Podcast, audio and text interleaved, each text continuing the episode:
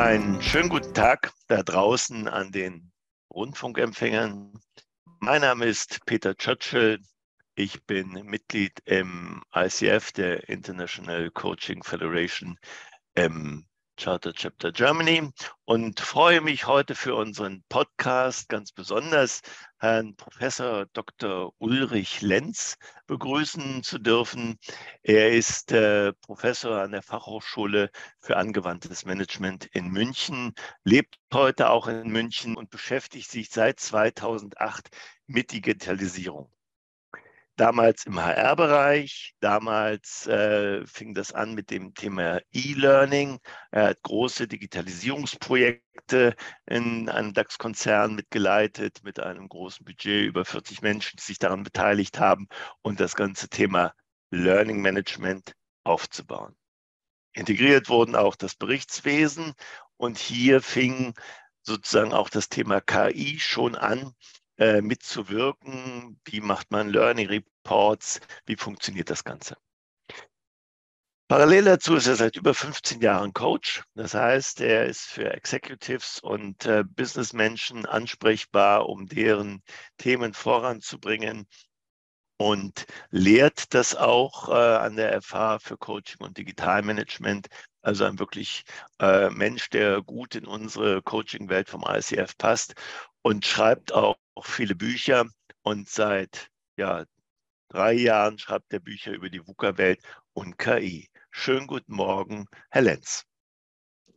Hallo, Herr Churchill, schönen guten Morgen und ich äh, freue mich auf unser Gespräch. Danke für die Vorstellung.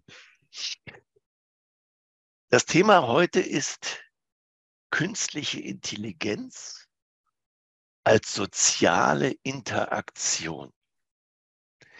Ähm, ich bin nicht so tief drin im Thema KI. Und was verstehen Sie darunter, künstliche Intelligenz und soziale Interaktion? Zunächst einmal ist künstliche Intelligenz äh, auf den ersten Blick nichts anderes als eine Auswertung großer Datenbestände und das Ziehen von Schlussfolgerungen daraus.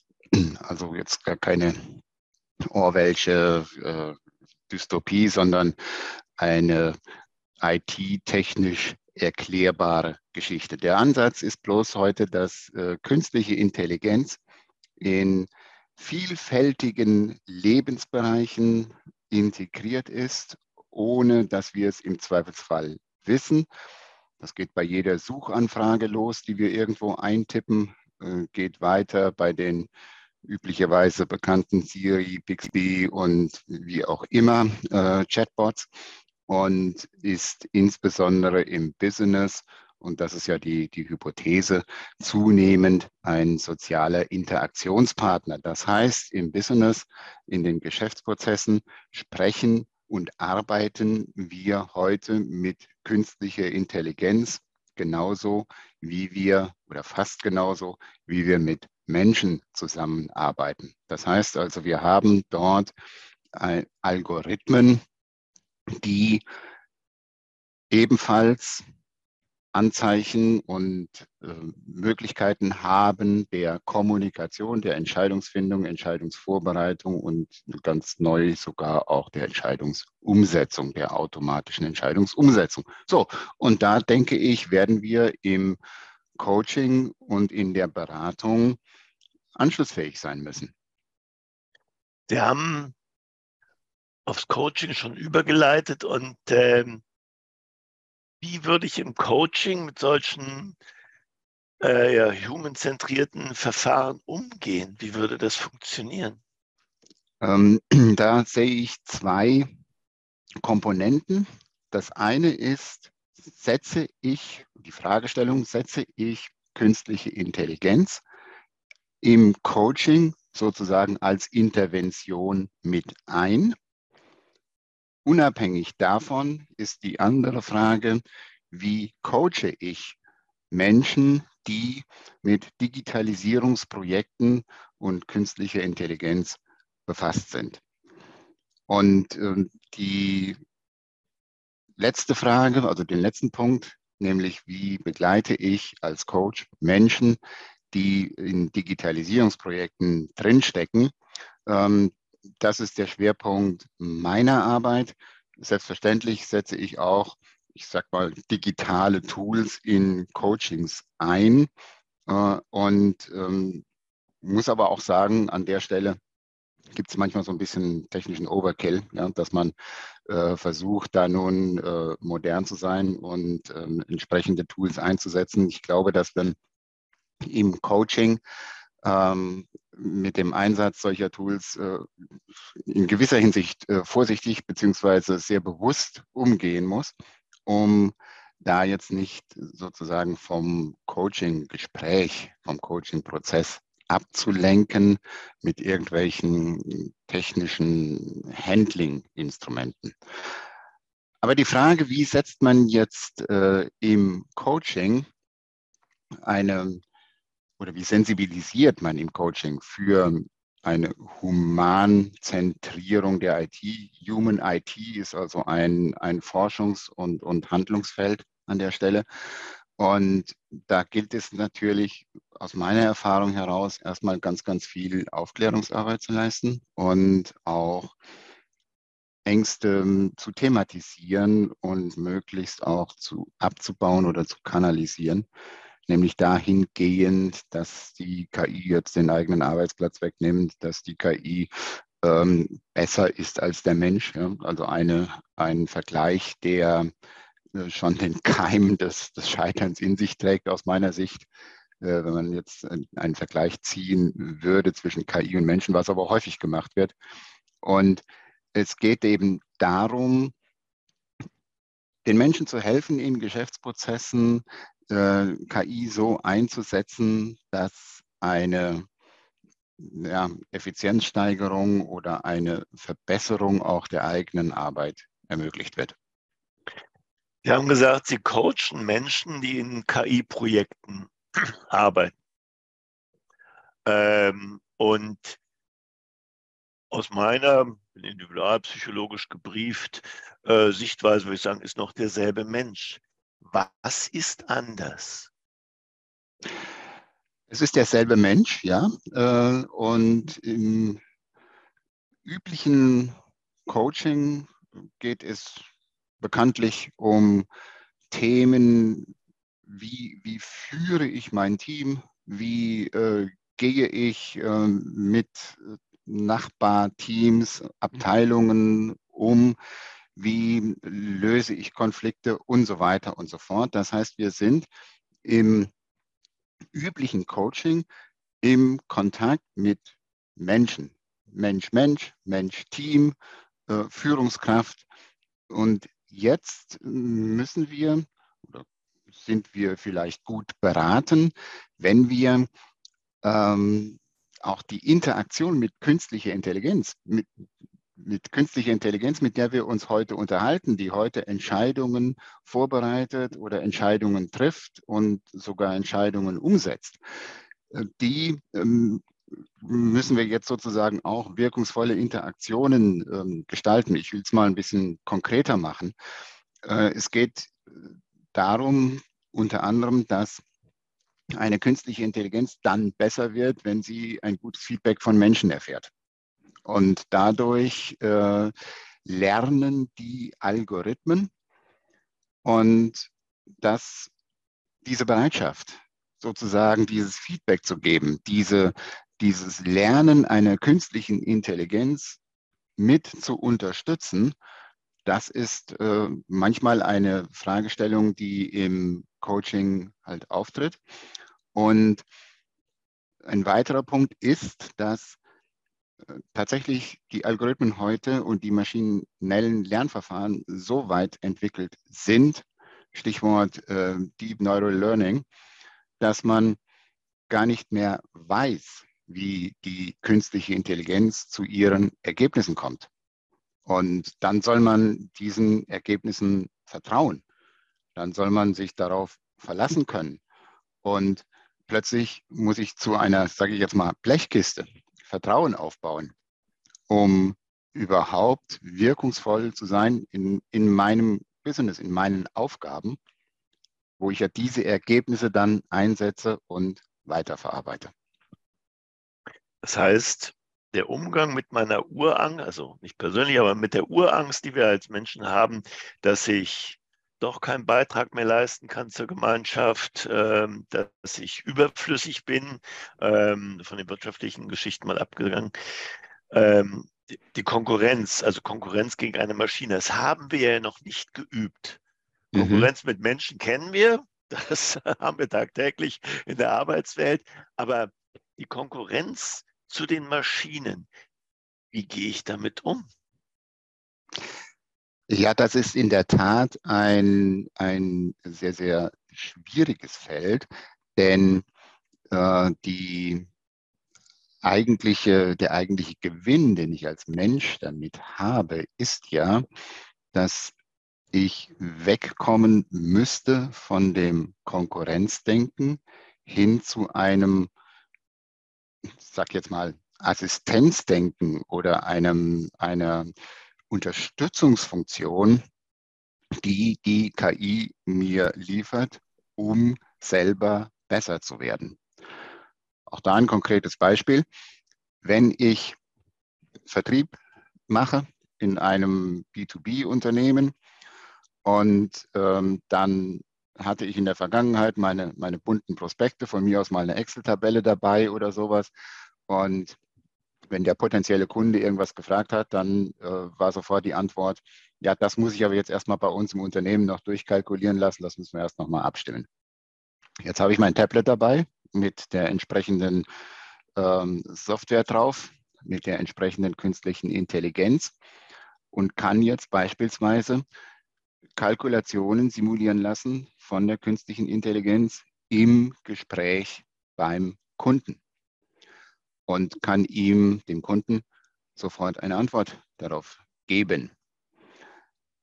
Da werde ich aber nie hinkommen, wenn ich die künstliche Intelligenz als Vertriebler jetzt, äh, wenn ich die künstliche Intelligenz als ein Wettbewerber ansehe, wo ich, wo ich die Haltung habe, oh, oh da muss ich aber besser sein. Ja, da, da, oder den Computer, den mache ich erst gar nicht an, ja, weil ähm, ich weiß das doch eigentlich viel besser.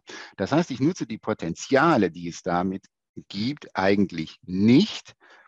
Warum? Möglicherweise, weil ich selber Probleme habe mit Konkurrenzdenken, mit, mit äh, Wettbewerbsdenken, vielleicht auch mit Ängsten und Sorgen, dass die KI dann plötzlich das Vertriebsgespräch alleine führt, ja, und, und ich überhaupt nicht mehr notwendig bin. Und ähm, dann, ähm, ja, dann bin ich plötzlich im Coaching bei der Person. Ja. Dann geht's, wie, wie gehst du als Person mit solchen Dingen um? Zumal, und das ist auch noch so ein, so ein, so ein Punkt, äh, kurze Ergänzung vielleicht, wir ja heute ähm, eigentlich innovativ sein sollen. Ja? Wir sollen und wollen ja äh, innovativ sein. Wir, wir äh, sind geprägt von, von einer ähm, Haltung, dass wir äh, mit dem Fortschritt mitgehen und uns eigentlich nicht outen wollen äh, mit den Sorgen und Problemen, die ich damit habe. Und die kommen dann äh, in Coachings zur Sprache. Wenn ich so einen Menschen, so einen Vertriebsmann, Frau vor mir habe, der also so arbeiten soll, herausgefordert ist, in seinen Kunden diese KI anzuwenden. Jetzt ist er bei mir im Coaching. Was brauche ich da für Beratungskompetenz als Coach? Reichen die Tools, die ich mal gelernt habe ähm, und die ich aktuell halte und sowas alles? Aber wo wäre, wo müsste ich da meinen Schwerpunkt, wo müsste ich mal nachschauen, was ich da brauche? Mhm. Und äh, da habe ich die ähm, Hypothese, dass äh, es ja häufig erstens so ist, dass der technische Fortschritt fast schneller ist, als ähm, wir Menschen oder auch wir Coaches uns weiterentwickeln. Das, das muss man mal äh, tatsächlich sich vielleicht vor Augen halten.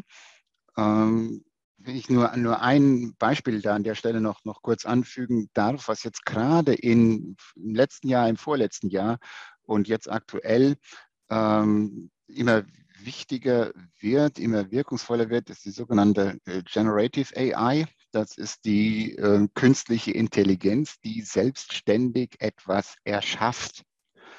Ob das das Fertigkomponieren der 10. Sinfonie von Beethoven ist, äh, ob das ähm, leistungsfähige Sprach- und Übersetzungsprogramme sind, die, so hat ein Kollege von mir mittlerweile getestet, sogar eigenständige Marketingkampagnen äh, schreiben kann, dann äh, stellt sich in der Tat die Frage, wie schaffen wir es als Coaches, jetzt komme ich mal zurück zu uns als Coaches, äh, wie schaffen wir es, wie bereit sind wir auch, mit diesem technischen Fortschritt mitzugehen?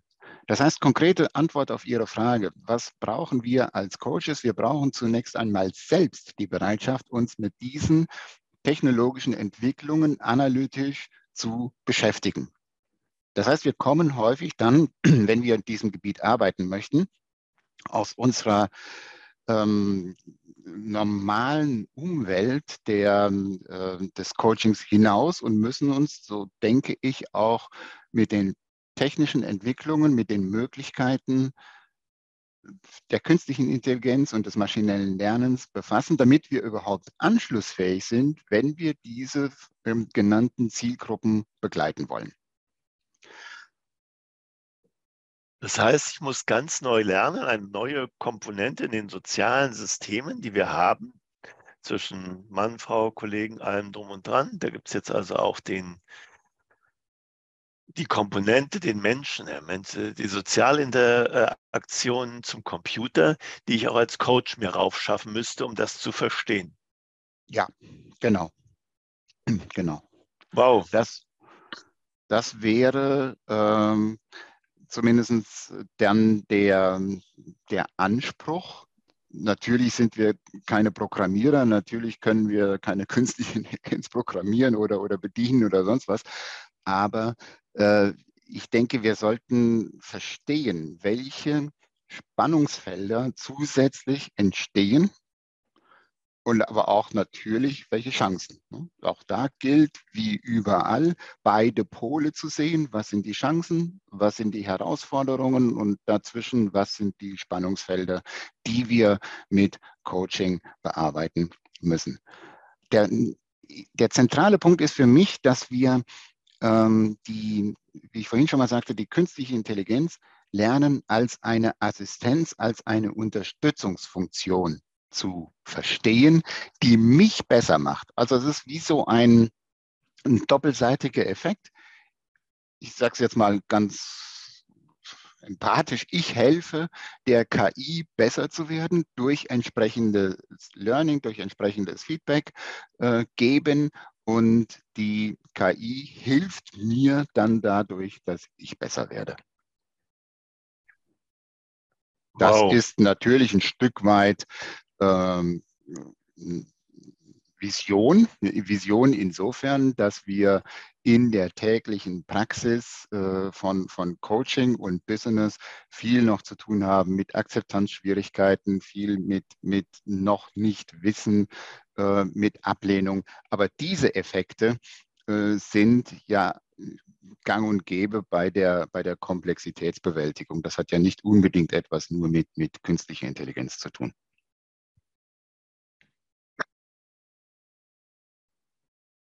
Wir haben im Vorgespräch über das Thema auch gesprochen, äh, Denken in Vernetzungen, weil Sie gesagt haben, das fand ich einen interessanten Satz, äh, KI arbeitet grenzenübergreifend. Mhm. Würden Sie uns bitte nochmal erklären oder überhaupt erklären äh, für unsere Hörer da draußen, welche Grenzen da übergangen werden oder wie groß ich mir KI vorstellen muss? Mhm. Ähm, also eine, eine künstliche Intelligenz braucht äh, Millionen und Milliarden von, von Daten, äh, um überhaupt wirkungsvoll zu sein. Wenn ich jetzt in einem kleinen oder mittelständischen Unternehmen arbeite, dann ähm, habe ich überhaupt nicht äh, genug äh, Daten, um eine solche KI vernünftig zu, zu betreiben und zu entwickeln. Ich kann mir zwar Datensätze zukaufen, die, die ist heute käuflich zu erwerben, aber die Frage ist immer, wie valide und wie gut sind dann diese Daten und wie stark muss ich die noch bereinigen. Äh, und insofern ähm, ist es sehr, sehr sinnvoll, ähm, dass man sich zusammentut, dass man äh, Datenbestände äh, zusammenlegt und damit verbesserte äh, Ergebnisqualität enthält. Beispiel, ein, es gibt heute Anlagenbetreiber, die äh, bestücken ihre Anlagen mit natürlich Sensoren, lassen da sämtliche Betriebsdaten auswerten. Das machen die aber nicht selber, sondern das spielen die in äh, entsprechende Betriebssysteme und Anwendungen der Lieferanten ein, der Maschinenlieferanten, die also die, die Komponenten für eine Anlage äh, geliefert haben.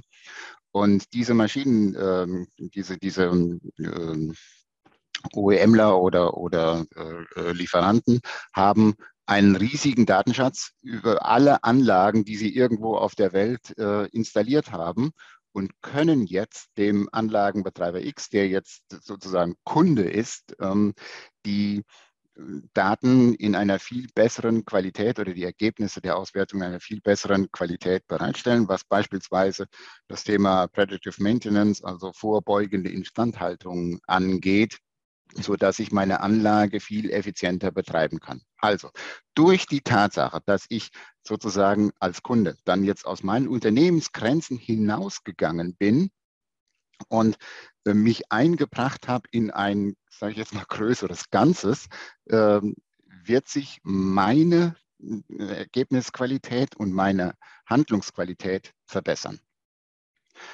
Und ähm, Herr Churchill, da haben Sie einen, schönen Punkt angesprochen, der nochmal deutlich macht, wie wir als Menschen manchmal noch so, so, so hinterherhinken.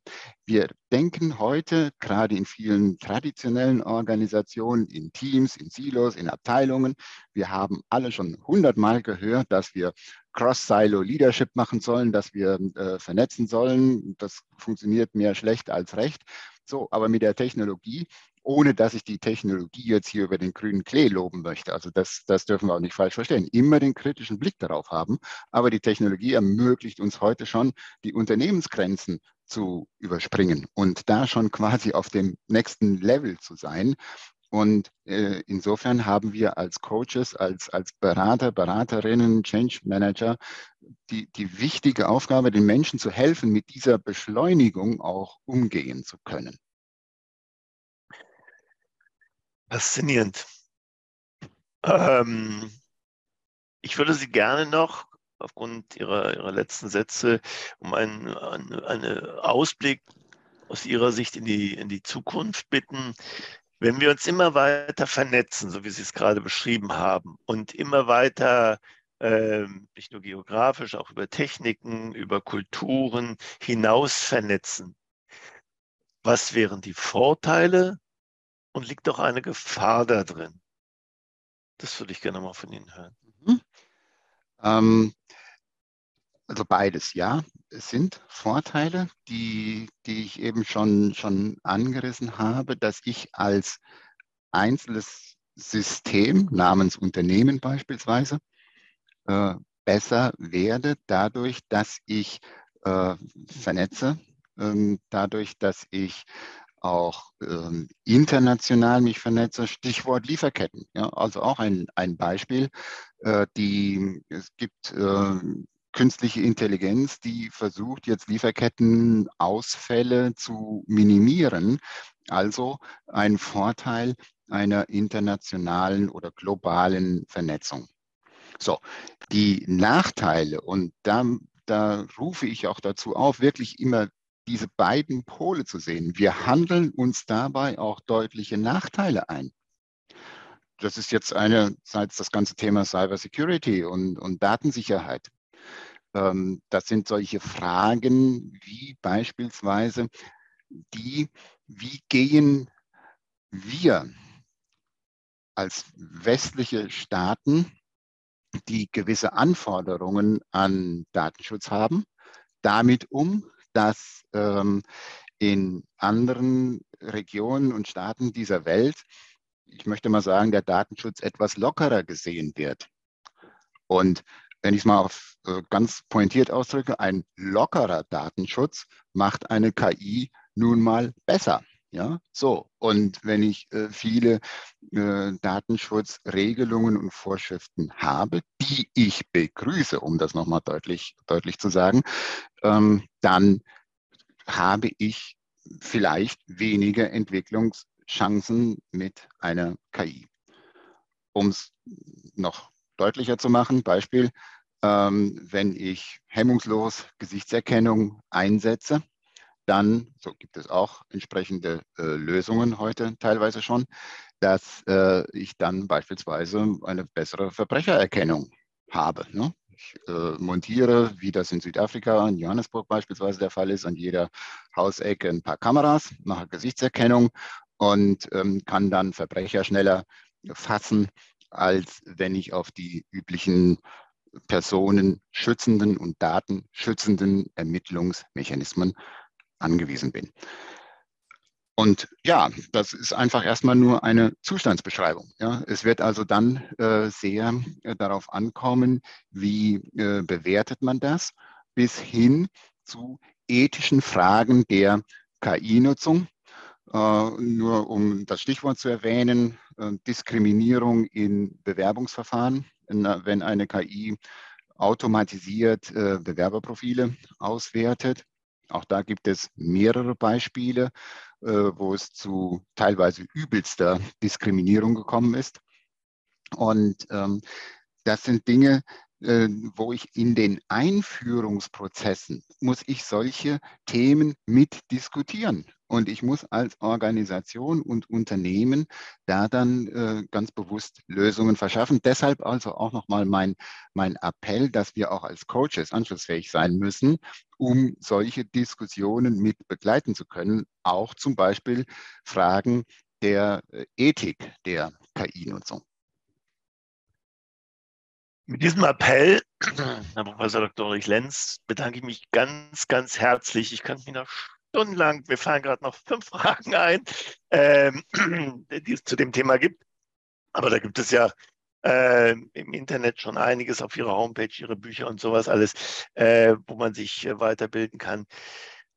Es war für mich äh, sehr beeindruckend, da einen Einblick zu kriegen und ich hoffe für unsere Hörer draußen ähm, auch. Und äh, ich bedanke mich recht herzlich, ganz herzlich für Ihren Zeit, für Ihr Wissen, was Sie uns vermittelt haben und ja, wünsche Ihnen weiterhin einen guten Start ins neue Jahr. Ja, vielen Dank, Herr Churchill, dass Sie mir die Gelegenheit gegeben haben zu diesem Gespräch und ich möchte mich auch ganz, ganz herzlich bedanken und hoffe, dass unsere Zuhörerinnen und Zuhörer ähm, da ein Stück weit einen Impuls rausziehen können. Dankeschön.